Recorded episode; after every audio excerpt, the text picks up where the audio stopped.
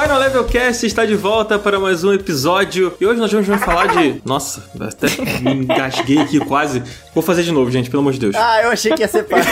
então vai seguir, vai seguir assim mesmo, vambora. Hoje eu tô aqui com meus queridos Rodrigo Coelho. Como você tá, Coelho? Ah, eu tô bem, cara. Tô jogando Jurassic World. A gente passou em off aqui uns 10 minutos eu falando sozinho sobre esse jogo. É irado, gente. Respect, por favor. Tá bom. Estamos aqui também com a nossa querida Márcia Effect. E aí, Márcia, como você tá? Eu tô bem, eu engasguei antes também. Acho que eu contagiei o Dan. Eu ainda tô engasgado. Não sei quando vai terminar meu engasgo. Eu acho que eu contagiei com você, né, no caso. Não, foi antes, né? Eu tive um quando o nosso convidado entrou. Eu acho que eu tive uma emoção repentina, assim. Eu engasguei com a água e até agora Ah, é. não. O, o que é compreensível. Não, todo mundo vai ter a mesma reação que eu. Então, gente, não bebam água até o nosso convidado falar a primeira vez. Aí depois vocês falam. Exatamente. É isso. Gente, preparem os seus ouvidos aí, queridos ouvintes, porque estamos aqui hoje com a presença sonora de Guilherme Dias. E aí, Gui, tudo bem? Oi, gente, tudo bem? Quebra de expectativa, até pra nós. Cansado de vocês ficando aí com essa coisa toda, né? Toda vez que eu falo. Ai, eu tô cansada de elogio. Toda vez me elogio. Eu não gosto Eu não sei lidar. Gente, tô muito feliz de estar aqui de novo. Já me sinto já quase um, um membro honorário desse podcast aqui, fazendo minha terceira participação. Mas é, pô, já é da casa. Já tem um quarto aqui. Aceito. Já quase da casa, né? E bastante feliz de estar de novo acompanhado por vocês, que são pessoas estrogonóficas, inoxidáveis, que eu gosto muito. Inclusive para falar desse tema tão legal que a gente vai falar hoje. Maravilhoso. Com certeza, com certeza. E falando no tema, né, né, Coelho? Hoje a gente vai falar sobre games que merecem remakes, cara. E aí, olha, tem muita coisa aí pra gente falar hoje, né, não? Assim, a gente viu muitos remakes acontecendo e eu acho que a gente conseguiu ver diferentes tipos de remakes, né? Tem lá o do Final Fantasy VII Remake, que os caras basicamente refizeram o jogo inteiro, se tornando um outro jogo, né? E tem os remakes que são mais clássicos. Eles pegam aquela fórmula básica, tipo eles estão fazendo aí com Prince of Persia Sands of Time, e eles atualizam a engine, né? Adicionam alguma coisinha ali na gameplay, melhoram os visuais. E tem uns muitos jogos antigos que poderiam ter um retrabalho de algum tipo de remake aí pra atualidade, porque eram jogaços, jogaços. E... Olha, melhora os visuais com esse do Prince of Persia, acho que você foi bondoso. hein? ah, mas é que é, exatamente eu, eu ia trazer a polêmica mais pra frente, entendeu? Desculpa, eu não quero queimar a pauta, perdão. Mas é isso aí, cara. Tem muita coisa boa que eu acho que a, a galera não pôde jogar, né? Porque a gente olha agora, 20 anos atrás, os videogames que lançaram que pra gente não são retrô, pra muita gente é retrô, né? Total. Você tá velho, Dan? Eu não tô não, cara. Tenho 25 anos aqui. Uhum, é, em cada perna, né? Eu tenho 18. Eu sou jovem. A Márcia tem 18, é isso? Eu tenho 18 anos, gente. Revelada a idade de Márcia Ano Effect. que vem eu vou ter 17. É isso. Tudo bem, não sou eu que vou duvidar. Mas Gui, você com seus 15 anos de idade aí, né, que nós sabemos que você é muito jovem, conta pra gente como é que você tá, cara, como é que tem sido aí essa virada de geração, correria, como é que estão as coisas, cara? Estão bem. Eu trabalhei fazendo review de um dos consoles, né, ao longo desse período aí de pré-lançamento. A gente tá gravando isso já depois do lançamento do Xbox Series e eu fiz o review do Xbox Series S. Então foi um período de muita teste, captura, né, escrever aquele texto imenso, fazer gravação, gravar bloco de discussão, podcast, um monte de coisa e tudo isso tentando ainda, como é que eu posso dizer, fazer de forma simultânea as atividades durante a semana. Então foram semanas meio pesadas. Mas agora que o console já saiu, né, que todo esse material também inclusive já tá no ar, tá um pouco mais tranquilo. Tem umas coisas ainda que a gente pretende fazer, alguns testes, né, de alguns recursos que ou não estavam disponíveis antes no pré-lançamento, ou de coisas que realmente só dariam pra testar depois com mais calma, que nós vamos fazer ao longo da próxima semana lá no The Enemy, mas acho que é um período que dá pra ficar empolgado, mesmo no caso do Xbox, né, que não tem nenhum jogo first party grande, né? O único que seria seria o Halo Infinite, que acabou não saindo. Acho que é um período pra ficar empolgado. São novas tecnologias muito legais. A gente já falou sobre o que o SSD proporciona, sobre como o desempenho desses consoles são mais legais mesmo pra jogar jogos retrocompatíveis. Então, acho que dá pra se animar com o que, que o PlayStation 5 e os dois Xbox estão trazendo. Acho que é um período bacana pra todo mundo. Inclusive, né, hoje, enquanto a gente grava, que é na verdade algumas horas antes da gravação, saiu a informação de que o xCloud tá vindo pro Brasil. Sim. Olha aí, cara, que maravilha. E muito em breve. Então, é mais uma forma de jogar videogame, né? E pode ser, inclusive, acessível para pessoas que nem têm acesso ao console, né? Então, acho que é um período muito bacana para começar a jogar videogame, para voltar para os games ou simplesmente dar um upgrade na sua vida de jogador. Total, cara. Inclusive, recomendo muito aí a análise em texto, né, que você fez lá no, no The Anime. Eu li, gostei bastante. Parabéns pelo trampo de vocês, cara. Sempre muito bom aí. Obrigado. E esse lance do xCloud, cara, eu tô muito curioso pra saber como é que vai funcionar esse negócio aí. Imagino que a galera que tá ouvindo a gente aí, que já sabe do que se trata, esteja também curiosa pra experimentar, né? É isso aí. Acho que vai ser uma coisa bacana pra pessoas que não pretendiam pegar console, ou tem costume até mesmo de jogar no celular, né? Que é muita gente, né? Que é muita gente, que é trazer a experiência de fato de jogos robustos, AAA, experiência realmente. aquilo que o Switch meio que começou a fazer, né? Que é trazer pro modo portátil uma experiência completa de videogame, fazer isso agora com um catálogo, mas sem estar preso a um console. Então acho que pode ser bem interessante pra trazer mais gente pra jogar com a gente. Com certeza. E, gente, eu queria também estender aqui um convite pra vocês, nossos queridos ouvintes, pra mandar uma mensagem pra gente lá no contato arroba finallevelcast.com, né não, Márcia? Isso mesmo, você pode mandar a sua crítica, o seu elogio, sei lá, contar uma curiosidade pra gente. O que o seu coração achar que a gente deve saber. Só mandar pra gente lá que, eventualmente, assim, quando acontecer por um acaso um episódio, assim, a gente vai ler e-mails. Inclusive, pode ser que aconteça mais rápido do que você momento. imagina. Qualquer momento isso pode acontecer. A gente, ó, aqui, ó, vamos ler um e-mail. Pode ser, a gente vai ler ou não, não sei. Bom, gente, então agora, como a Márcia deu o spoiler aí, hoje nós não teremos um minigame aqui com o Guilherme Dias, multicampeão do minigame aqui. Não, não sei disso não, hein? Não sei disso não. Com ele que eu diga, né? Com ele tem aí doces memórias, né, com ele? Ah, as memórias são doces. Eu só não sei, eu só não sei sobre a justiça. Olha só, olha só. Coelho, eu ganhei de você moralmente, né? A gente empatou porque a gente gabaritou as perguntas. É verdade. Mas moralmente eu ganhei de você. Tenho que admitir que tem um grande rival aqui. Outro dia a gente faz esse desempate aí. Olha aí, olha aí. Na minha memória, o que interessa é que o Coelho perdeu. Então, não sei como é que foi. Eu gosto sempre de lembrar quando o Coelho perde no minigame, porque é sempre muito divertido. Pra mim, né? Não pro Coelho. Essa dá aquela mugida, né? Hum. Pois é, mas gente, a gente vai partir agora para um quadro super especial do nosso Final Level Cast. A Márcia deu um spoiler aí, e aí, Márcia, o que, que vai rolar agora? Bom, ó, ó, por um acaso hoje, a gente vai ter uma leitura de e-mails aqui. Olha só! Olha só que coincidência. A gente falou pra você mandar um e-mail e a gente vai ter uma leitura de e-mails. Incrível como a vida acontece. Se você foi rápido o suficiente, a gente pode ler agora aí o e-mail que você mandou enquanto você tava ouvindo, olha só que coisa. Exatamente. Existem e-mails que voltam no tempo, então assim, talvez seja o seu. E a gente vai ler alguns e-mails agora. Então vamos lá.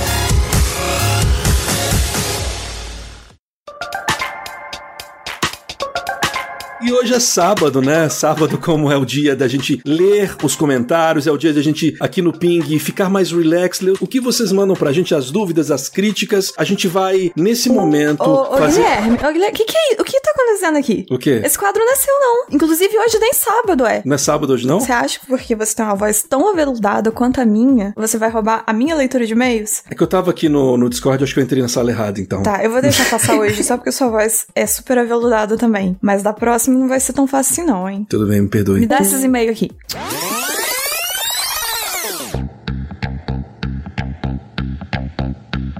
E agora que eu tô em posse dos meus e-mails de novo, né? Não tem ninguém tentando me roubar de novo.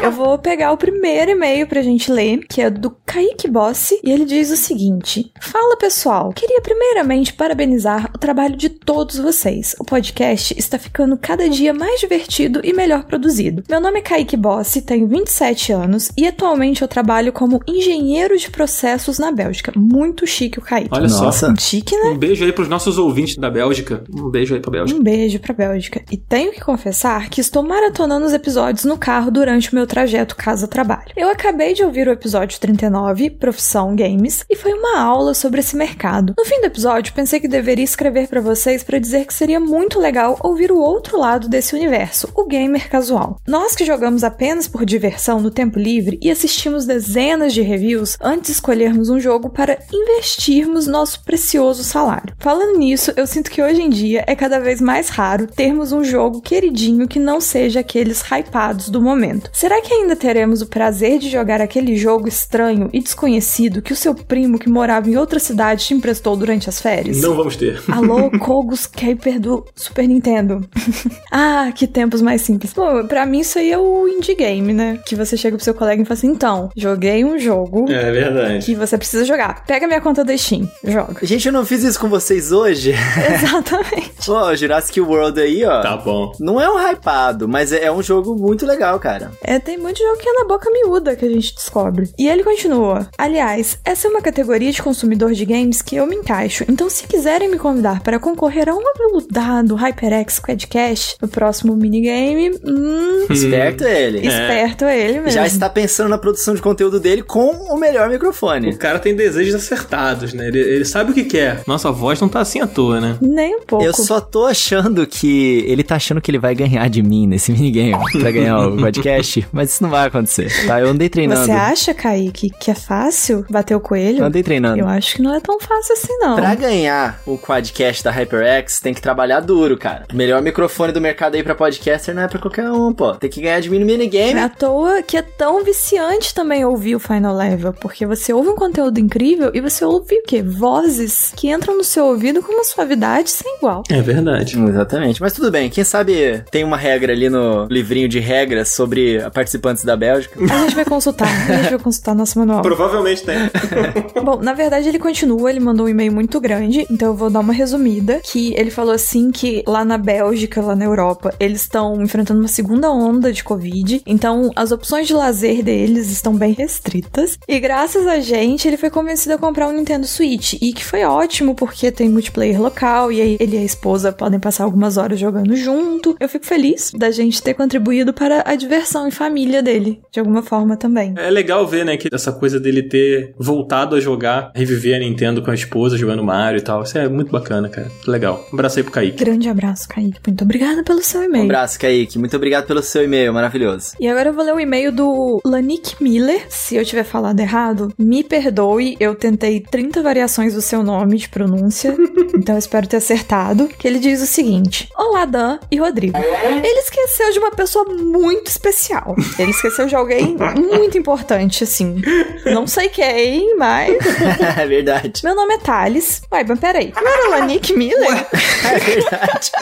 Deve ser Thales Lanik Miller. Ah, Não sei. tá. Então tá. Meu nome é Thales, 34 anos, morador de São Paulo SP. Descobri o podcast de vocês pela participação da Mikan no de Final Fantasy. E já tô maratonando. Bom, muito obrigado. Podcast bom de videogame é coisa rara. Achei demais os convidados que vocês conseguem trazer e minha sugestão é a dupla do finado Pouco Pixel, Adriano Brandão e Danilo Silvestre. Vira e mexe eles aparecem nos podcasts por aí. Aliás, coincidentemente, eu também adorava o Nintendo World quando era mais novo. Outra coisa é a duração. Relaxa e libera podcast mais de uma hora. Jogabilidade faz até de 4 horas e eu apoio eles todo mês. Valeu e até mais. Jogabilidade tem um episódio de 8 horas, que a gente sempre pensa nisso e fica, meu Deus. Eu acho que se a gente for seguir o jogabilidade, o Cardoso vai ter um ataque do coração aí quando a gente mandar a gravação. O Cardoso sentiu onde quer que ele esteja agora, só da gente mencionar isso. É só a gente pensar em fazer um podcast de 8 horas.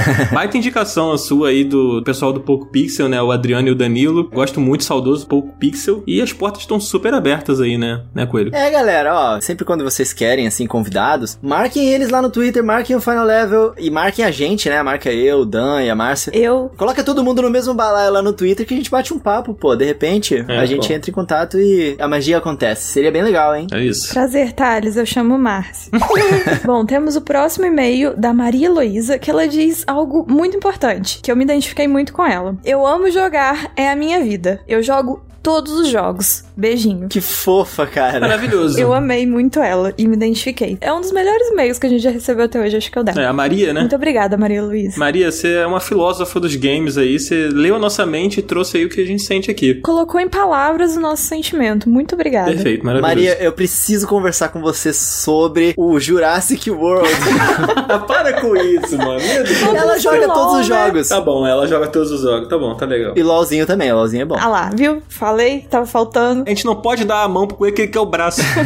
Agora o e-mail do Arthur Araújo. Agora eu tô com medo de falar que o nome da pessoa é o nome que tá no e-mail, porque vai que embaixo ela fala que chama Robson. Eu não sei. Mas até o momento, este e-mail é do Arthur Araújo, que diz: Olá, Dan, olá, Coelho e olá, Márcia. Olá, Arthur, tudo bem com você? Muito bem. Primeiramente, gostaria de agradecer por lerem o meu último e-mail. Fiquei muito feliz. E falar que o Cardoso tem que deixar vocês falarem mais. Mas o assunto desse e-mail e-mail é para falar que eu gostaria que vocês chamassem o Rafa do Jogabilidade para falarem sobre, abre aspas, genialidade e reinvenção de Hollow Knight. Acho que é um tema interessante porque o Hollow Knight ele foi um divisor de águas para o gênio Metroidvania e acho que daria uma ótima conversa sobre o jogo. Daria tanto, inclusive, 8 horas de conversa, que foi o episódio do jogabilidade que teve 8 horas, foi de Hollow Knight. Nossa, foi de Hollow Knight. Foi. Caraca. Mas foi isso, o conteúdo de vocês estão bem legais. O podcast recentes estão chegando em uma hora de podcast, que é uma conquista pro Final Level Cash. Rumo aos dois pra cima. E em geral é isso. Tchau, coraçãozinho. Amei a indicação do, do Arthur Araújo. O Rafa é maravilhoso, Gostei né? também. Eu amo o Rafa, um beijo pra Ele, ele já gravou aqui com a gente, inclusive. Foi do de Nintendo, né? Nintendo Switch. Foi sobre o Nintendo Switch isso mesmo. O Rafa é um querido, maravilhoso. Com certeza esse episódio aí que o Arthur sugeriu seria um bom episódio. Eu tenho que tomar vergonha na cara e jogar o Hollow Knight direito, porque eu só joguei como videogame de amigos, mas nunca peguei pra eu mesmo zerar o jogo. E isso é uma coisa que as pessoas me cobram muito. Então, se a gente for planejar um episódio desse aí, ó, vou ruxar pra gente poder jogar. Eu achei uma boa indicação. Muito obrigado pelo e-mail, Arthur. Olha, acho que a gente pode fazer um programa sobre Metroidvanias em geral, hein? De repente, dá, dá um programa. Dá um eu caldo, sou hein? uma grande fã de Metroidvanias em geral, então eu apoio essa ideia. É, tem muito jogo bom aí. Tem muito jogo bom. Tem muitos que eu gosto muito também. E o Hollow Knight é realmente um capítulo especial. Assim, eu não terminei o Hollow Knight, tô devendo terminar. Joguei bastante dele, mas. Mas o que é terminar Hollow Knight, né? Fica aí essa questão. O que é terminar Hollow Knight? Existe terminar É. Hollow Knight? Não sei. Eu acho que terminar Hollow Knight é um estado de espírito. Você É um pode de estar terminando ou não. Então. Isso. Ou é quando você fala assim, pronto, eu terminei. Tem 30 mapas pra abrir ainda? Talvez. Mas no seu coração terminou. Que foi o que aconteceu comigo. Então, é uma questão pra ser discutida. O meu estado de espírito atual é não terminei Hollow Knight, mas quem sabe, não sei, na semana passada talvez eu tivesse terminado, não sei. Gente, o meu estado de espírito atual é, se a gente vai falar de Metroidvania, a gente tem que comentar Ori and the Will of the Wisps, que só o início do jogo você já tá emocionado. Cara, jogo muito E bebeu irado. nas águas de Hollow Knight. Olha só, olha tá aí, vendo? olha aí, gente, já tá virando um programa à parte dá um aqui. caldo, esse episódio dá um caldo. Eu apoio, ó. Tem todo o meu apoio aqui. E o último e-mail de hoje, que eu faço questão de ler o assunto do e-mail, palavras belíssimas foram escritas, que é o seguinte: Cartas de um fã estupefato. Eu estou me sentindo agora. Estupefato. Adorei. Num programa de rádio que é o antepassado dos podcasts. e eu vou ler a carta que chegou por correio pra gente. Calma aí, Márcia. É cartas de um fã estupefato, entre parênteses, um. Então quer dizer que vai ter dois. Vai ter a parte 2. Até o Estamos infinito. aguardando ansioso. Amei. Ansioso, amei. ansioso. Muito bom. Obrigado por ter se atentado a esse detalhe, Coelho. Maravilhoso. Que é o Rafael, que ele diz: Bom dia, boa tarde e boa noite para todos vocês, maravilhosos que fazem os meus dias tornarem-se radiantes. Gostaria de agradecer imensamente por fazer esse incrível trabalho no podcast Final Level Cast, pois pude recentemente, em meio à pandemia, achar a luz no final do túnel, Olha. que são vocês. Que isso? Nossa, foi realmente cartas de um fã estupefato. Ele não mentiu no, no assunto. Parece até que eu joguei Ori agora, fiquei emocionado. Amo imensamente todos os debates, a profundidade na qual vocês conhecem os temas e a maleabilidade e sensibilidade ao tocarem em cada um dos temas. Amo a fala de todos vocês e, em principal, os ASMR da Márcia. Oh, muito obrigada. Que encantam meus ouvidos Faz agora o resto da frase. e acalentam o meu coração. Ah, que lindo. Gostaria de, junto a este agradecimento, deixar uma recomendação a todos. Um jogo lançado recentemente para PC, Android, iOS e PS4, que é o Genshin Impact. Este que está me tomando nesses últimos dias, desde o seu lançamento até o presente momento. Um forte abraço a todos e que continuem este trabalho incrível que vocês fazem com tanto carinho e amor que consigo sentir aqui do outro lado da internet. Gente, que fofo. Eu quero dar um abraço no Rafael. Rafael é perfeito. De um fã, Rafael, 26 anos, cearense, psicólogo em formação e amante das experiências imersivas que os jogos podem reproduzir. Rafael, estou aplaudindo esse e-mail. Nunca li um e-mail tão bem escrito. Perfeito. Estou estupefato com seu e-mail. Eu poderia ler esse e-mail todos os dias. Rafael, muito obrigado, cara. A gente vai imprimir e colar no espelho pra todo dia dar de cara com esse e-mail, ler e começar o dia bem. Quando eu ficar triste, ah, segunda-feira de manhã, toda segunda-feira de manhã eu vou ler esse e-mail pra poder começar a semana. É isso, tá É decidido. isso. Eu vou colocar de papel de parede do meu lance. E ele ainda falou de Genshin Impact, que é um jogo bem bacana também, cara. Eu gostei bastante. Eu joguei no PS4, eu estou esperando a versão do Switch sair. E eu acho que é uma boa recomendação mesmo, porque é um jogo gratuito, cara. Não custa nada É você pegar e ligar pra poder testar. É, Eu joguei bastante o Genshin também, mas parei ali no nível 20, mais ou menos. Aí vieram mais dos outros jogos e tal, mas o Genshin é um jogo bem bacana. E tem muita gente curtindo bem. Legal, legal. Muito bom. Um abraço pra você, Rafael. Obrigado aí pela mensagem. Muito obrigada, Rafael. Estamos tocados. E com essa belíssima carta, porque eu me recuso a chamar isso de e-mail, foi uma carta de um fã estupefato. Todos nós ficamos estupefatos também, e a gente encerra nesse clima de completa estupefação a nossa leitura de e-mails de hoje. Nossa, Rafael, muito obrigada mesmo. Levantou a moral aqui de um jeito incrível. Pô, maravilhoso. Agora pode voltar, Guilherme Dias. Pode Beleza. voltar pra cá. Pode voltar, sai do canto, sai do canto, castigo é bom. Sai do cantinho aí, vamos voltar, vamos nessa, gente. Mas agora é minha vez.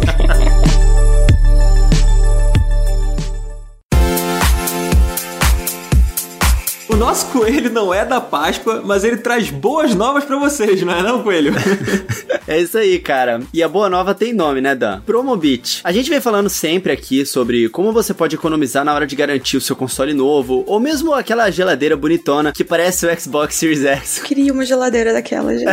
Mas não é, não é. Essa aí o pessoal não vai conseguir encontrar no Promobit. Ou, ou talvez encontre, não sei. Mas pensando nisso, o Promobit mesmo, ele oferece na plataforma lá, no site e no aplicativo, a opção de montar uma lista de desejos para que as pessoas possam chegar na Black Friday já prontinhos para poder capturar todas as ofertas e os Pokémon também. E o melhor disso é que, além de ter todos os produtos que a gente tá precisando, e eles vão estar lá organizadinhos num lugar só, você tem um app do Promobit que ainda vai ter a certeza de que vai ser avisado quando aquele game, aquele console, ou que mais os seus desejos consumistas estiverem precisando no momento, baixou de preço. Ali na palma da sua mão. Cara, esse negócio de você ser avisado do negócio que você tá precisando comprar, porque às vezes é assim, né? Você tá procurando um jogo, tá procurando alguma coisa, e aí, tipo, não tá no preço que você pode pagar, o tempo passa e você acaba esquecendo, né? Então, você podendo montar a sua lista. Não, eu, Dan, sou uma pessoa que eu sou ansiosa. Então eu não esqueço. Eu fico uma escrava de consulta de preço. Eu fico todo dia entrando em todos os sites e olhando o preço em todos os sites. Até o dia que eu. Olha, hoje tá num preço. O Promobit me alivia muito. Ele tira um peso das minhas costas, de verdade. Cara, maravilhoso. Então, gente, em época de Black Friday não dá pra pensar duas vezes. Você já vai lá, garante seu cadastro e vem com a gente economizar, porque o Promobit tá aí pra facilitar a nossa vida. Então, bora lá que a gente vai comprar aí muitos joguinhos com a ajuda do Promobit.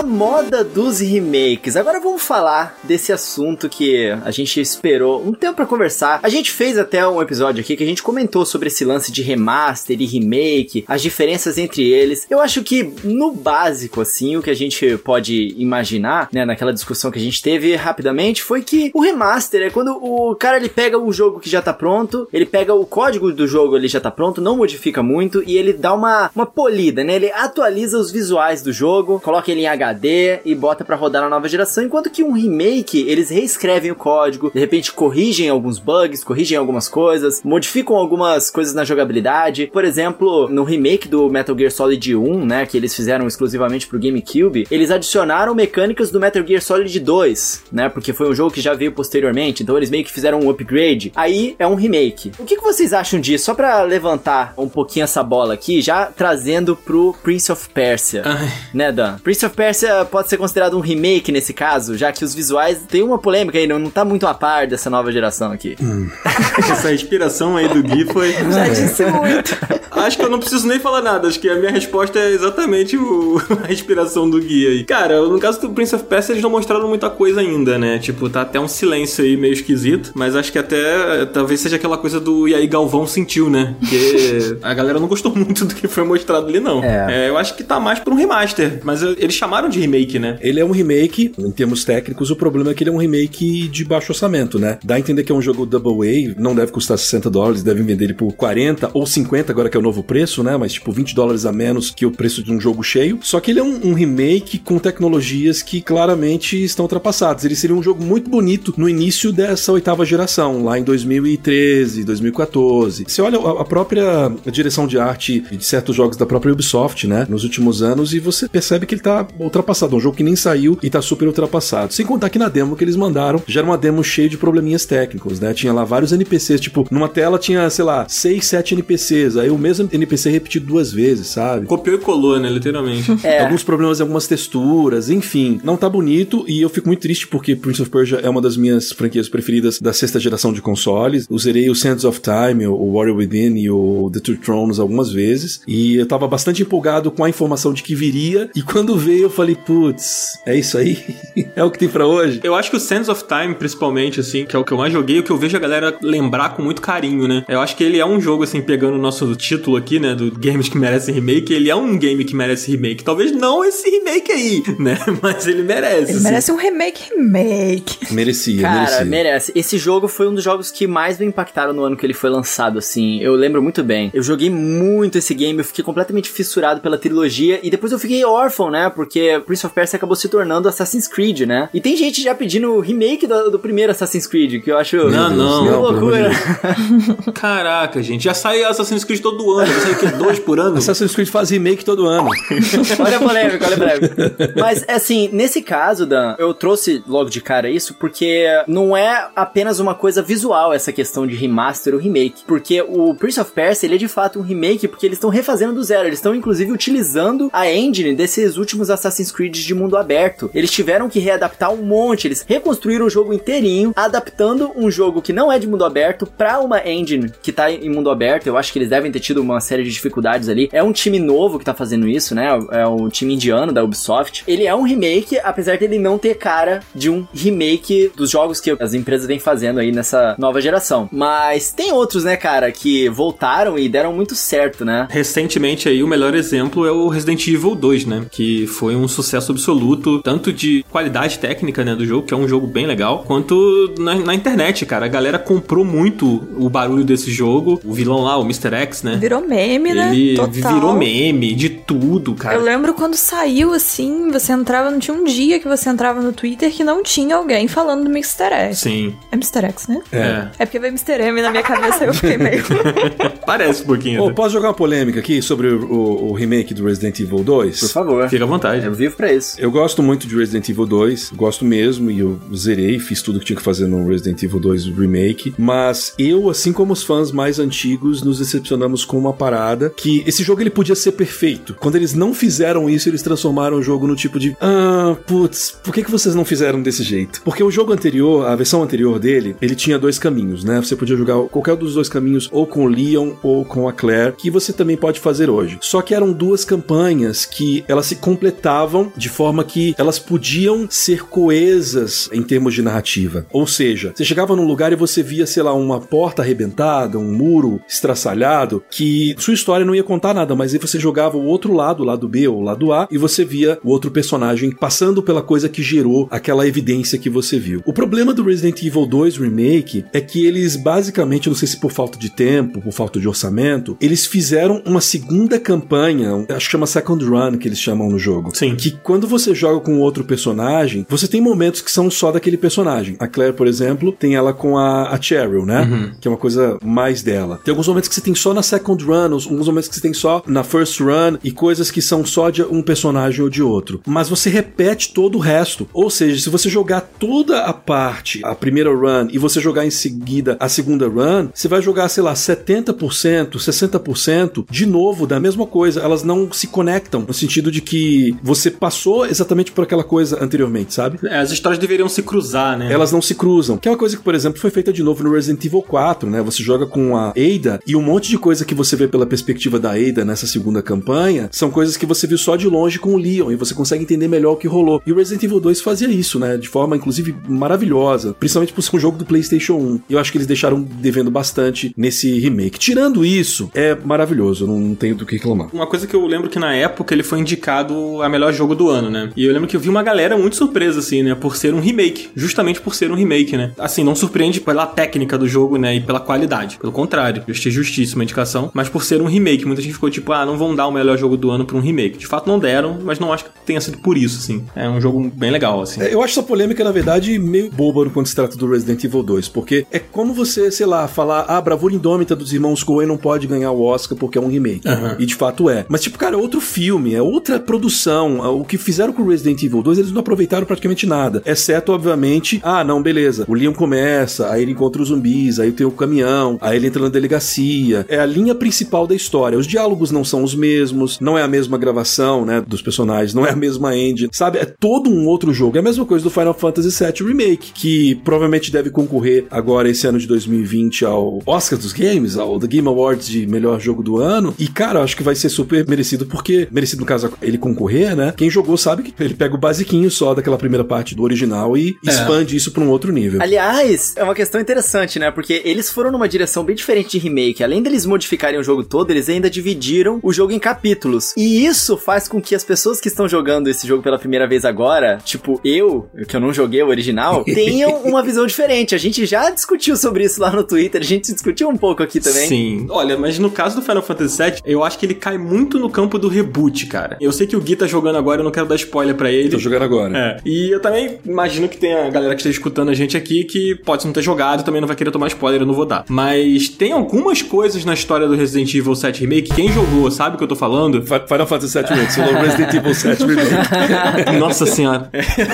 o Final Fantasy 7 Remake tem umas coisas na história, assim, em relação ao Sephiroth, principalmente, que são diferentes do jogo original, assim, e que faz você achar que essa história não é a mesma história, sabe, do Final Fantasy original. Gui, se você quiser, depois a gente até troca essa ideia quando você terminar, mas tá bom. eu não vou entrar muito aqui. Quem tá ouvindo a gente e jogou sabe do que eu tô falando. E aí isso me leva a uma pergunta, tipo, vocês acham que é mais legal a gente pensar em remake que seja 100% fiel ou o reboot ele é bem-vindo? Ah, depende, né? Ai, gente, eu acho que depende, mas eu acho que eu prefiro que ele seja o mais fiel possível. Vai depender muito da minha posição também. Se eu for uma pessoa que eu joguei e é algo que eu amei quando eu joguei, na hora que eu pegar para jogar, eu quero que pelo menos o feeling seja o mesmo. Igual a gente falou, por exemplo, no episódio do Crash. Esse Crash novo, ele tem o mesmo feeling, apesar de ser um jogo completamente diferente, um jogo novo. Porque eu acho que quando você mexe com o fã, o fã tem expectativas, ele tem expectativas com base, porque você ouve, olha, estão refazendo ali o jogo que eu amei, que eu joguei quando. E aí se enfia muita coisa nova, muita coisa diferente, talvez, vai mexer um pouco no feeling. Então, assim, eu acho que é uma linha tênue, é uma coisa um pouco complicada de você mexer, porque tem a expectativa e tem essa coisa de manter o feeling. Então, para mim, assim, se a gente mantém o feeling, é ok, mas eu prefiro que fique mais do fiel. Eu sou virginiana, sabe? Então.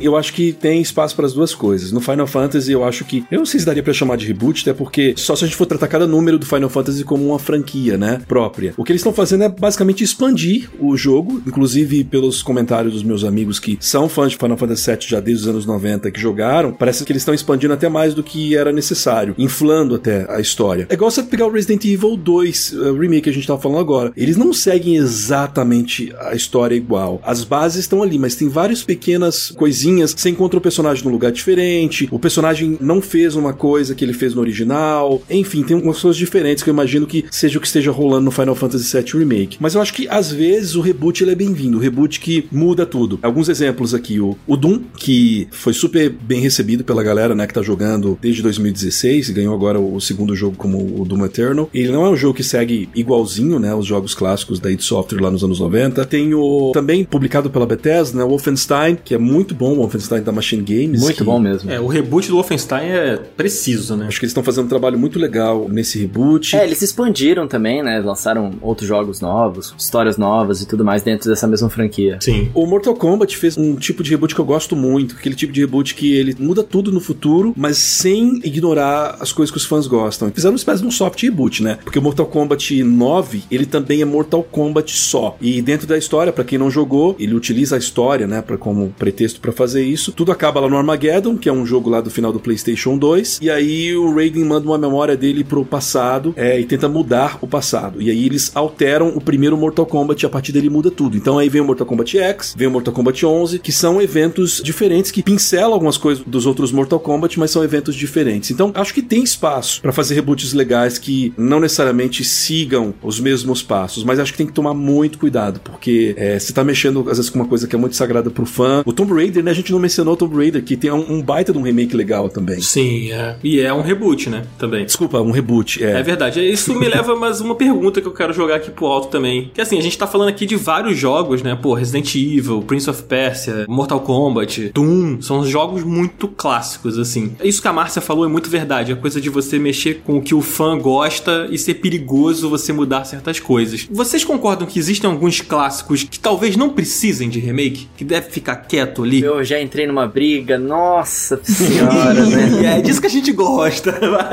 Nossa, eu não tenho noção. Você tá falando isso daí e eu tô pensando agora em um jogo que eu adoraria ver um remake e que eu tenho a maior certeza do mundo que você seria super contra esse remake. Ih, briga, briga, briga, briga. briga. Não achar que precisa também é diferente de ser contra. Eu entrei numa briga com metade da comunidade nintendista recentemente. Porque a Nintendo lançou o Super Mario 3D All Stars. E aí eu joguei os três jogos e faziam muitos anos que eu não jogava Super Mario 64. Muitos anos. Eu joguei na época e aí, sei lá. Vê lá o que você vai falar, hein, É, Coelho? Vê lá? Mas aí eu joguei ele de novo no Switch. E assim, a Nintendo ela não colocou o jogo em widescreen, ela não fez novas texturas, ela só atualizou a resolução do jogo e nem foi pra 1080p. Foi o equivalente a 720p na resolução quadradinha do jogo. E aí a galera ficou muito brava com isso. Só que antes da galera ficar muito brava com isso, eu tava jogando com antecedência. Tipo, eu peguei o jogo, eu fiquei impressionado que o jogo ainda tava muito bom, mesmo nos dias atuais. E eu não me incomodei com o visual do jogo, eu achei que, tipo, lógico, é um jogo quadradão, é um jogo que tem as texturas todas borradas, mas ele tem aquele charme dele e ele se encaixa naquele mundo. Eu achei que jogar ele hoje em dia no Nintendo Switch foi uma experiência tão boa quanto eu ter jogado naquela época. E isso não é verdade pra muitos jogos. Muitos jogos você pega o retrô pra jogar hoje em dia e você sente que ele tá datado. Você sente que aquela jogabilidade não tá tão boa. E no Super Mario 64 eu não tive muito essa sensação, exceto com algumas coisas específicas, tipo a câmera que me incomodou muito, algumas texturas e tal. Mas na experiência geral que eu tive, isso foi um detrimento pequeno comparado com a grandiosidade desse jogo. Então eu comentei isso, eu falei assim, cara, existem esses problemas, mas eles não tiraram da minha experiência. Eu não acho que necessariamente esse jogo necessitaria de um remake pra ficar bom. Ah, pra que que eu fui falar isso? Nossa, cara, as pessoas vieram em cima de mim tão bravas, cara. Vá, você Falso Nintendista! passando pano pra Nintendo que não fez nada pra poder melhorar o jogo, Ah, não, não, sei o quê. foi o contrário, então.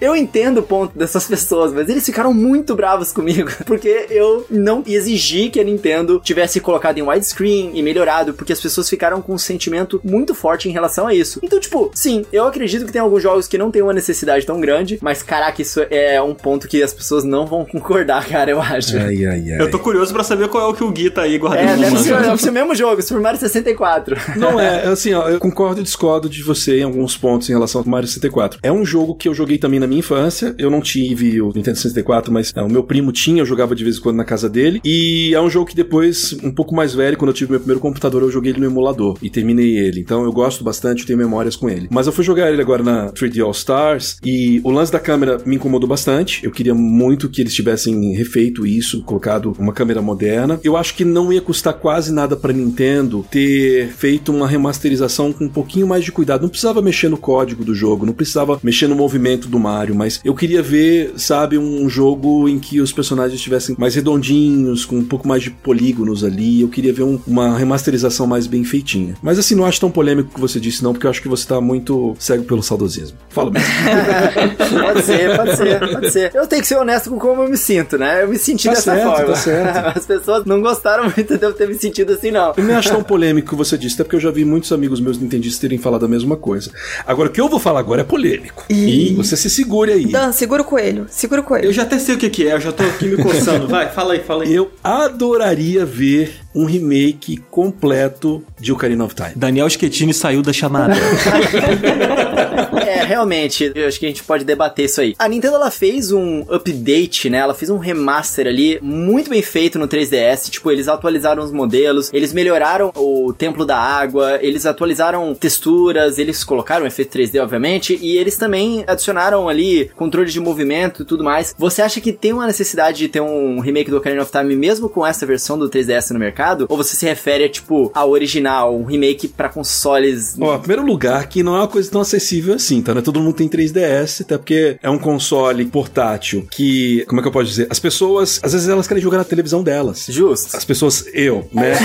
eu nunca tive um portátil na minha vida. O Switch foi o meu primeiro portátil porque ele é um híbrido, né? É um jogo que eu adoraria ter a experiência completa de videogame na televisão. Então, eu nunca tive acesso ao Ocarina of Time 3D, apesar de eu sempre querer jogar. Eu acompanhei bastante, acho que eu até narrei a análise dele lá na época quando eu trabalhava no Baixo Aqui Jogos, mas é uma coisa que, por exemplo, se a Nintendo trouxesse pro Switch, mas trouxesse assim, bonitinho, trouxesse, sabe, em 1080p rodando no dock, trouxesse com uma resolução e um frame rate melhor, beleza, acho que tá ok, mas eu ainda acho que é um jogo que valeria um remake completo. Eles não fizeram um remake completo no Link's Awakening, eu adoraria ver um remake completo no Ocarina, mas aí não de bichinho fofinho brinquedinho, eu queria ver uma coisa, uma pegada talvez um pouco mais próxima do Breath of the Wild. Nossa! eu não falo em jogabilidade, eu digo em visual, Sim, sabe? não, não, não, entendi, entendi. Eu tenho muito mixed feelings em relação a isso. Porque eu acho que, tipo, o que a Nintendo fez de atualização do visual do Ocarina of Time foi o Zelda Twilight Princess. E eu acho que o Zelda Twilight Princess ficou datado. Não, mas é.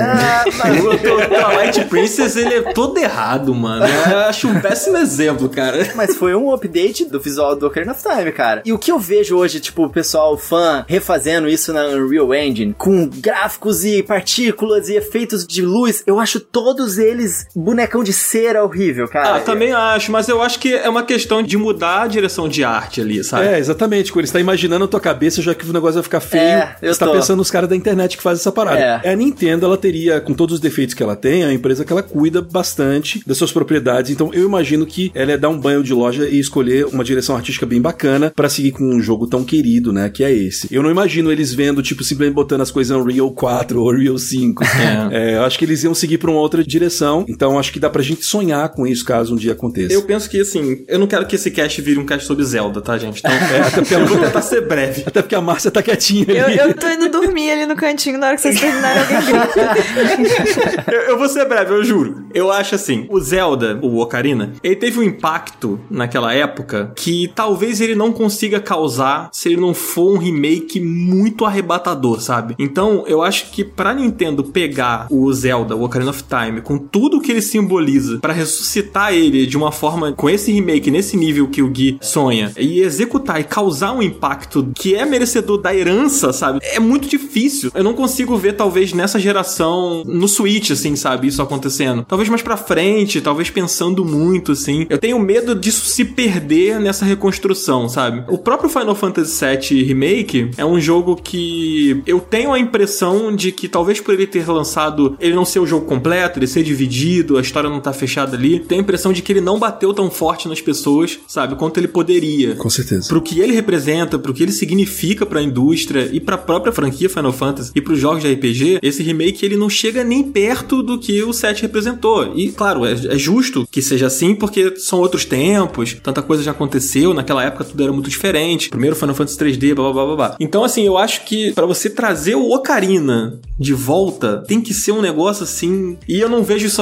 acontecendo sem o Miyamoto. É. E eu não acho que o Miyamoto entraria nesse projeto, sabe? Saindo já do negócio de Zelda, já vou fazer uma ponte aqui pra não deixar a Márcia também, coitada de mim. né? Não, gente, eu tô descansando. Eu acho que talvez, Dan, o seu caso seja um caso parecido com o do Coelho. Vocês estão muito protecionistas, são muito fãs e vocês têm medo que toque na coisa. Eu sou bastante também em relação a várias franquias que eu gosto. Mas a gente tem que lembrar que tem remakes que funcionam e eles não necessariamente precisam ser a maior revolução do mundo, né? Tá aí o Crash, por exemplo, que retornou. É engraçado que as pessoas falavam no Crash como se o Crash tivesse dos anos 90 desaparecido. Eu fiz um, um conteúdo sobre Crash e, cara, Crash do primeiro jogo dele lá em 95 até 2008, ele teve pelo menos um jogo lançado todos os anos. Até 2008, que é a geração Xbox 360 PS3. E aí ele ficou ausente, né, durante. Foi que foi 2017 que ele saiu? Ele ficou nove anos ausente, mas aí com vários jogos meio mais ou menos. E aí eles voltaram trazendo um, um remake. É muito complicado, porque nessa época ficou uma área muito cinzenta, né? De alguns casos de remake e remaster. Porque o Crash, ele replica exatamente o mesmo jogo. As coisas estão no mesmo lugar, são os mesmos itens, é a direção de arte, inclusive, é muito parecida. E aí você só tem, na verdade, uma remodelagem completa, com uma pegada mais, sei lá, DreamWorks das coisas. E obviamente com um código que foi refeito pro jogo. Mas tá tudo no mesmo lugar, o mesmo level design. São as mesmas fases. E aí ele é esse remake que todo mundo amou. E a Activision, Sim. inclusive, falou: caramba, deu certo pra caramba, vamos fazer outros remakes. E disso, inclusive, saiu o Spyro, que é uma série que eu nunca tive contato quando eu era criança, né? Eu vi algumas coisas do Spyro agora que ele saiu, joguei um pouquinho de algumas demos e tal. Mas eu fiquei super impressionado com a direção de arte do jogo, que é incrível comparado ao que ao original. Assim, o que eles fizeram foi um trabalho primoroso. E depois o Tony Hawk, que é um baita de um remake. Eu tô jogando agora. Nossa, é incrível, né, Tony Hawk? É muito bom, cara. E assim, não sei como é que o pessoal que não é fã tá abraçando o jogo, mas pra gente que jogou lá nos anos 90, no início dos anos 2000, cara, é maravilhoso. E eu acho que é um jeito certo de fazer um remake. Total, com certeza. Concordo muito com tudo que o Gui falou agora. Memória aí. O Spyro é lindo demais, o nosso jogo ficou fofíssimo, assim. E o Tony Hawk, inclusive, a gente fez um programa aqui, a gente gravou com o Patife. Eu ouvi. E foi um programa bem legal, cara. E foi assim, a gente tava ali, todo mundo muito assim, caramba, cara, olha só o que tá acontecendo, sabe? Porque é muito isso, né, que traz esse remake do Tony Hawk. Mas eu queria passar a bola pra nossa querida Márcia aqui. Oi, gente, acordei. Desculpa, desculpa, Márcia. Desculpa por a gente falar tanto de Zelda, Márcia. É, tudo bem. Um dia, um dia será minha vez. O meu momento vai A chegar. missão do Final Level Cast é fazer um programa de Zelda só com a Márcia falando, porque a gente vai fazer ela jogar todos. Vai ser uma hora só eu falando de Zelda. Só eu. Mas eu só quero entender uma coisa da lore do programa, porque eu acho que eu não peguei os primeiros episódios disso. Qual é o lance? Você não tem vontade de jogar? Você nunca jogou? Qual que é o negócio? Não, é porque eu tive más experiências com jogos caros da Nintendo. Eu tive muito medo de pagar 300 reais no Zelda novo. e no período anterior, tipo assim, Super Nintendo, etc., eu nunca joguei. Eu parei, tipo, no PS1. Eu não tive acesso a Zelda nesse meio tempo aí. Eu voltei pra Nintendo no Wii, mas eu também, tipo, eu sempre joguei muito sozinha. Eu não tinha amigos pra me indicarem coisas, sabe? E aí eu não joguei. Tipo, agora que eu teria oportunidade com Breath of the Wild, eu fiquei com medo de gastar dinheiro e não gostar. Aí eu tô nessa até Aí hoje. agora que você tem amigos pra te indicar, você não escuta o que Eu os não- amigos estão falando, tá Não, eu estou escutando, mas se eu fosse escutar, por exemplo, o Coelho, eu teria comprado Donkey Kong Tropical Freeze e amado, mas eu, Que é eu maravilhoso. não amei Que é muito, não. A Márcia não gosta. A gente já teve essa discussão no Twitter, né? É, foi. Sim, nossa, o Twitter é o palco disso aqui. Mas, Márcia, fala pra gente, Márcia. Qual é o seu remake dos sonhos? Fala aí. Bom, o meu remake dos sonhos, deixa eu pensar aqui. Ah, não precisa ser dos sonhos, só o que você quer, assim. Ai, eu vou puxar aqui. Ai, estou queimando pauta, não sei. Mas eu vou puxar aqui realmente, acho que talvez Mass Effect 1. Um remake não, um reboot completo. Porque o Mass Effect 1 você tem que ser guerreiro pra jogar hoje em dia. É. Assim, eu ainda fui por um caminho meio inverso. Na época mesmo que eu joguei, eu já me senti guerreira de ter jogado. Porque eu não joguei quando o jogo saiu. Mas eu peguei pra jogar o Mass Effect 2 quando tava saindo o terceiro. E eu comecei do 2. Aí eu joguei o 2, eu amei muito. Aí eu falei assim: não, peraí, que eu vou jogar desde o primeiro então. E aí eu jogo o terceiro. E aí eu peguei o primeiro e eu sofri muito. Tipo, muito mesmo. Tanto que eu já vi muita gente falando que em questão de história, o primeiro ele tem muito mais conteúdo, as disputas políticas são muito mais interessantes, etc. Mas a minha cabeça não conseguiu gravar nada, porque a mecânica é muito, muito massacrante de jogar. Pra mim tinha que realmente botar de lado e fazer de novo. É, o primeiro você tinha que ter jogado antes mesmo, né? A evolução é muito clara. Não, você tinha que ter jogado na época também, primeiro. É. Pra aguentar aquilo. Porque é pegar o Mass Effect 1, eu não me imagino nem hoje em dia. Porque eu peguei Mass Effect 1 no 360 ainda. Então, assim, não era nem um salto tão, tão grande. Mas pegar hoje em dia, ainda mais agora que a gente já virou a geração, né? Oficialmente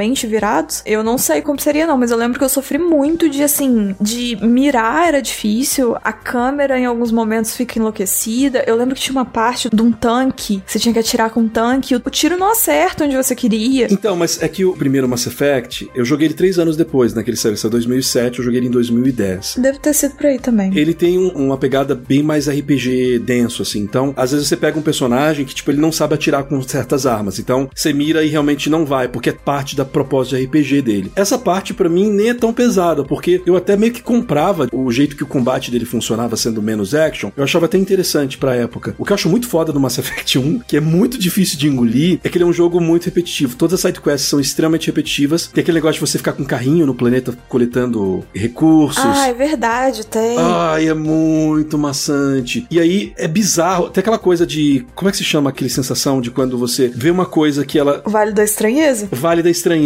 Porque eles estavam começando a trabalhar com essa coisa de rostos um pouco mais fotorrealistas, mexendo em RPGs ocidentais. Só que os rostos são muito creepy, assim. O, o jeito que eles se movimentam com aquele olhar fixo é muito creepy. E o jogo é muito vazio também. Isso. A coisa pra mim, que é a coisa dessa geração agora, vai ser isso, né? A gente ter mais coisa acontecendo, cidades cheias, muitos NPCs, enfim, coisas acontecendo. E você pega esse Mass Effect 1, é tipo assim, tudo é liso. É verdade. E cinza. E aí a expressão também não funciona muito bem. É muito Vale da Estranheza em tudo. Pra mim foi as expressões sociais, o carrinho também, eu lembro que a física dele era meio esquisita. A mecânica de tiro, pra mim foi tipo assim, muita coisa. Eles anunciaram recentemente aí, né, que vão remasterizar a trilogia, né? Vai, vai sair ano que vem, acho que no início do ano que vem, né? Eu não lembro qual é a data exata. Na minha cabeça tá vindo janeiro, mas eu não, não vou afirmar. Eu sei que é 2021. E no início, assim, que eu lembro de ter lido. Mas isso não contempla muito o que você quer, né? Você gostaria mesmo é do remake mesmo. né? Eu não sei, vamos ver. Ver se eles mexerem aí, se eles não só derem uma demão de tinta e mexerem um pouquinho em mecânica, de tipo assim, do jogo ser bom de jogar, porque eu lembro que eu sentia que era uma coisa agarrada, uma coisa travada. Eu lembro de tipo, ter pego muito bug também, de ficar agarrado em algum planeta. Então, assim, se arrumar a sensação de jogar, para mim tá ok. Justo. Eu, eu, vou jogar de novo. Se a Mass Effect aí... tá pedindo, a BioWare tem que ouvir, né, gente? Por favor. Por favor Urgente, né? né? Por favor. A EA é uma empresa que não tem muita especialidade em uma remasterização, né? O Mass Effect acho que vai ser a quarta remasterização deles na história, assim. Eles lançaram o primeiro remake deles, acho que foi ano passado. É porque eles lançam os jogos com o mesmo nome todo ano. É uma franquia que eu não vou, não vou falar.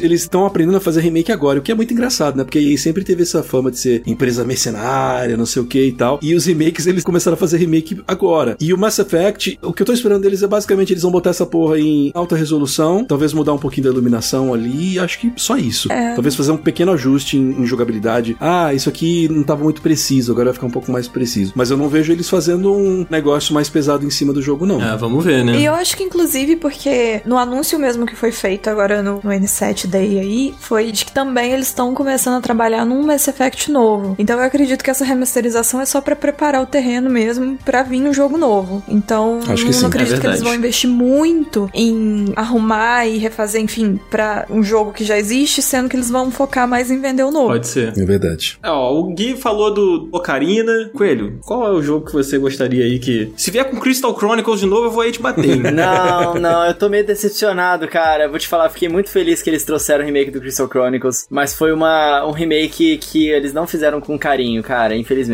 Feliz e triste. Eu vou fazer uma análise ainda sobre esse jogo, mas, cara, hum. o Zelda Skyward Sword, porque no Wii, ele é um jogo muito bonito que ele sofre muito com a resolução baixa do Wii e eu acho que ele merecia. Mas eu vou advogar, a gente já falou bastante de Zelda aqui, eu vou advogar em prol de outro jogo que eu acho que as pessoas vão concordar um pouquinho mais comigo. Eu acho que Chrono Trigger, cara, tinha que voltar. É. Aí é unânime. Chrono Trigger é um jogo que ele marcou a época dele, ele tem uma história muito boa até hoje, ele tem um replay velho muito legal e, cara, ele é o tipo de jogo que a gente vê visualmente hoje em dia, os jogos que são criados pelo Akira Toriyama, tem muitas coisas muito bonitas. Eu fico imaginando esses jogos mais recentes de Dragon Ball que a gente vê com um visual muito bacana, ou então ah, esse Dragon Quest novo, 11, né? Maravilhoso. Se eles refizessem, cara, o Chrono Trigger naquela vibe do Dragon Quest 11, cara, ia ser uhum. incrível, ia ser muito irado. E esse jogo merece, tá ligado? Eles chegaram a fazer ali uma versãozinha meio a 3Dzada dele ali, tem acho que pra mobile e tudo mais, com visual um pouco melhor. Mas não é isso que a gente queria, né? Vamos ser bem honestos. Não é tão bom assim. Tipo, é legal você poder jogar de volta ali, mas eu acho que eles pegarem aquele mundo e eles reimaginarem ele, eu acho que seria muito legal, porque é muito rico Chrono Trigger. Os personagens são muito ricos. Eu acho que o mundo não está pronto para isso. Eu acho que a Square tá só esperando, é, igual a Nintendo, que tem várias cartadas, o, o MMO do Pokémon, por exemplo, sabe?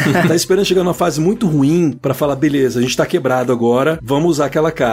E eu acho que o Chrono Trigger é uma dessas coisas. Todo mundo dos fãs das antigas amam, e eu acho que eles poderiam fazer um belo trabalho também de remake. Era um dos jogos que eu pretendia falar. E é engraçado que eu mal joguei Chrono Trigger, eu joguei o inicinho dele. Eu tenho um problema meio sério com JRPG, assim, é meio complicado. Mas eu pretendo ainda voltar e terminar ele, é uma das minhas pendências da vida não ter jogado direito de Chrono Trigger. Mas é um jogo que eu adoraria ver um remake dele também, até para me motivar a voltar pro anterior. Esse jogo ele foi muito influente, né, para tudo que é RPG que veio depois dele. Mas se você pega ele para jogar hoje, ele não tem um sistema de batalha maçante igual os JRPGs da época. Porque você tem que fazer as rápidas ações e você tem que ficar ligado ali no que tá acontecendo. É um sistema meio diferente que não é entediante, sabe? Eu acho que eles conseguiriam traduzir isso pra hoje em dia, igual a Square Enix fez com o próprio Final Fantasy VII Remake, né? Que era um jogo completamente de turno e eles adaptaram para uma, uma coisa meio ação, né? Eu acho que esse jogo seria um candidato que seria perfeito um remake em todos os sentidos. Eu queria muito, Justo. cara. Chrono Trigger ia ser iradíssimo. Ah, ia ser bem legal. Eu acho que ia, ia parar o mundo mesmo. A pessoa ia ficar em choque. Ia parar um. Eu acho que o mundo não tá preparado, gente. O mundo não tá preparado. É por isso que eles não fizeram ainda. É, eu queria falar de alguns remakes dos sonhos que eu tenho. Alguns de jogos, inclusive, que eu não joguei. Olha que curioso. Acho que eu me motivaria muito a jogar os anteriores, porque eu, eu volto naquela coisa da curiosidade para saber como era. Mas tem alguns clássicos que eu adoraria ver, né? Eu agora concordei com o Coelho com o Chrono Trigger, mas eu adoraria ver um remake de Metal Gear Solid. Ah, era o meu.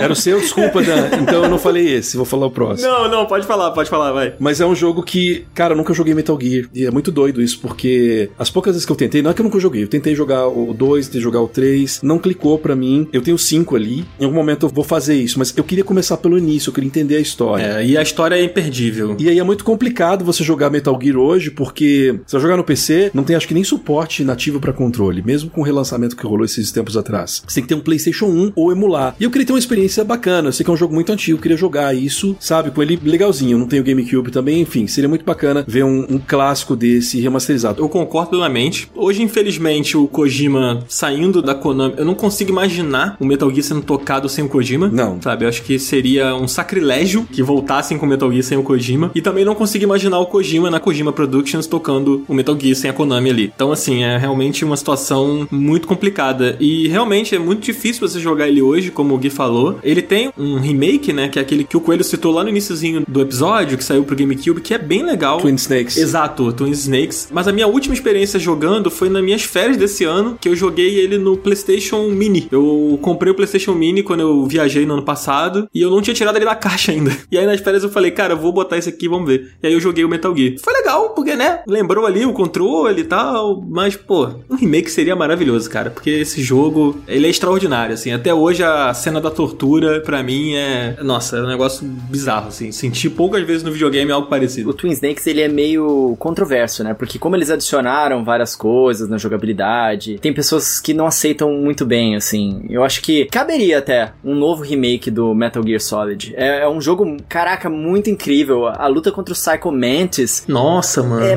um dos boss fights mais memoráveis da indústria dos games. Assim. Sim. Tipo, todo mundo quando fala melhores bosses ever, Psycho Mantis tá na lista, assim. É, tá e olha o nome desse personagem, cara. Olha só como soa bem. É, esse jogo é todo incrível, cara. Esse jogo é bom mesmo, cara. Esse é um sonho quase impossível. Eu não acho que ele seja 100% impossível, porque a Konami, ela sabe que Metal Gear é uma das poucas franquias dela que ainda tem grande apelo, então se em algum momento rolar, sei lá, uma mudança na presidência lá da Konami, talvez isso venha acontecer num futuro. Ou mesmo a ponto de, sei lá, como o mundo dos negócios dos games ultimamente anda recebendo várias reviravoltas, né? Sei lá, até mesmo o caso de eles venderem essa propriedade intelectual para alguma gigante da tecnologia ou uma grande publicadora que queira pagar um preço alto por ela. Então eu não vejo que é tão impossível. Agora, um outro sonho impossível, e esse é impossível mesmo, da Konami que eu tenho, é um jogo que eu não sei se todos vocês conhecem, chamado Sunset Riders. Sim, Ah, nossa. caraca! Sunset Riders era muito bom. Ah, eu acho que eu não conheço, não. Você não conhece? Você nunca viu, Márcia, uns caras no Velho Oeste? Um cor-de-rosa? Eu já vi Guilherme fantasiado deles. Ah, sério? Eu fiz um cosplay de Kurmano numa festa. ah, que irado. Sunset Riders eu acho um dos melhores run and gun da geração 16 bits. E é um jogo que, tipo assim, eu acho que ele tem um monte de coisas legais. Ele tem uma vibe muito legal, ele tem uma jogabilidade legal, ele tem personagens muito caricatos. Eu adoraria ver um remake, tipo um triple A disso, mas que não fosse um jogo sério, sabe? Fosse um jogo que brincasse com o lance das cores, que não fosse ao mesmo tempo também extravagante demais. É um sonho completamente impossível, porque ainda que por algum milagre a Konami trouxesse esse jogo de volta pra fazer um reboot, um remake, eles jamais iam investir tanto pra fazer uma coisa assim. Mas eu falo isso frequentemente quando eu falo de remakes, que é um sonho que eu tenho de um dia ver Sunset Riders. Eu vou morrer, nunca vai acontecer, mas enfim, eu gosto de sonhar. e só pra fechar um terceiro jogo, que é um jogo que eu joguei pouquíssimo dele quando eu era moleque, e eu adoraria ver, eu acho que é o mais possível desses que eu mencionei de ganhar de fato um remake, é o Dino Crisis. Nossa, esse aí seria demais. É uma franquia muito bizarra, porque ela é uma franquia com crise de identidade, né? Devia se chamar Identity Crisis, porque todo jogo é muito diferente. O, o primeiro Dino Crisis, ele é um Resident Evil com dinossauros, né? Um jogo de survival horror e tal. O segundo já é um jogo de ação cooperativo. Aí tem um spin-off, né? Que é daqueles de Light Gun Shooter. E aí tem o quarto jogo, que na verdade se chama Dino Crisis 3, mas ele não é uma continuação do 2, que terminou no cliffhanger, e ele se passa, sei lá, mil anos no- depois no espaço. Nossa, é tipo Jason, né? E, é, e aí tem dinossauros, mutantes e, tipo, enfim. É nada a ver com uma parada. Os caras pirocaram as ideias quando foram fazer ali. Mas o que você gostaria é o primeiro, né? Eu gostaria do primeiro. Eu gostaria, na verdade, de um remake barra reboot, né? Que a série recomeçasse numa mesma vibe que a Capcom fez com o Resident Evil 2. Ah, seria demais mesmo Dino Crisis. Eu vejo muita gente falando, inclusive, como o Coelho já falou também, a gente fez um programa aqui, que foi com Prandas, inclusive, o programa sobre remaster versus remake, né, geração, falando sobre essa última geração aí, né, que passou, que tinha muito, muito remake, muito remaster acontecendo, e a gente falou bastante do Dino Crisis.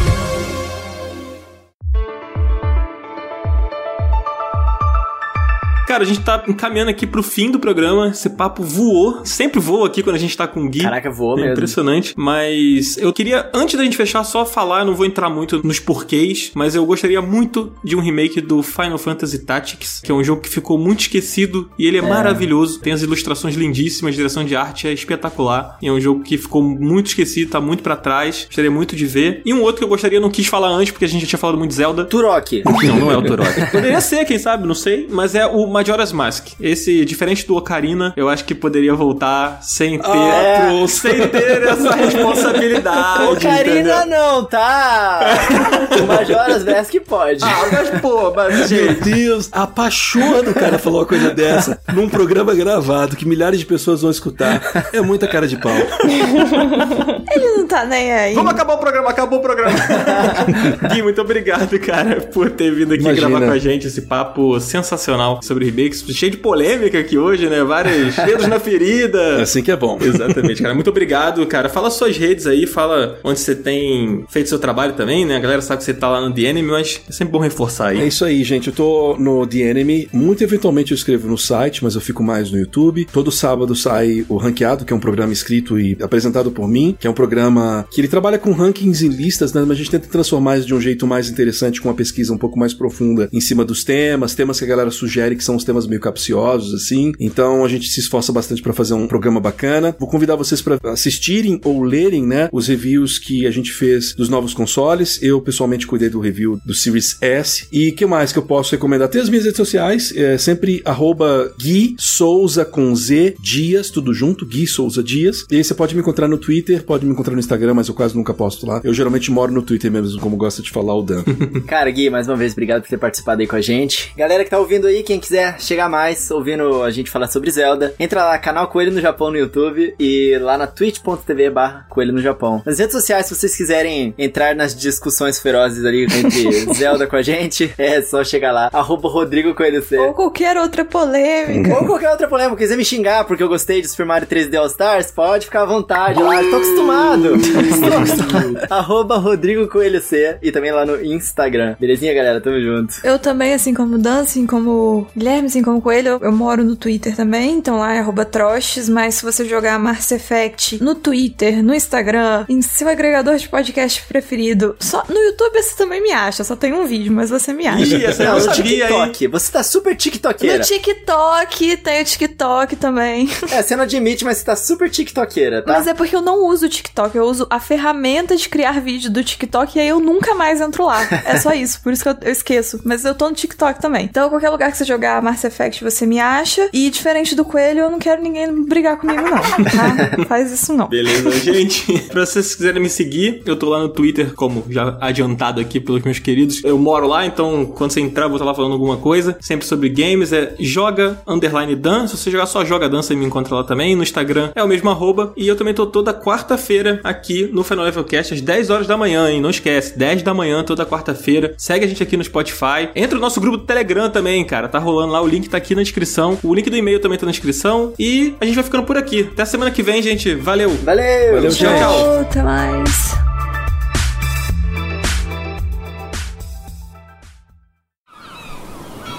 Este podcast foi editado pela Maremoto.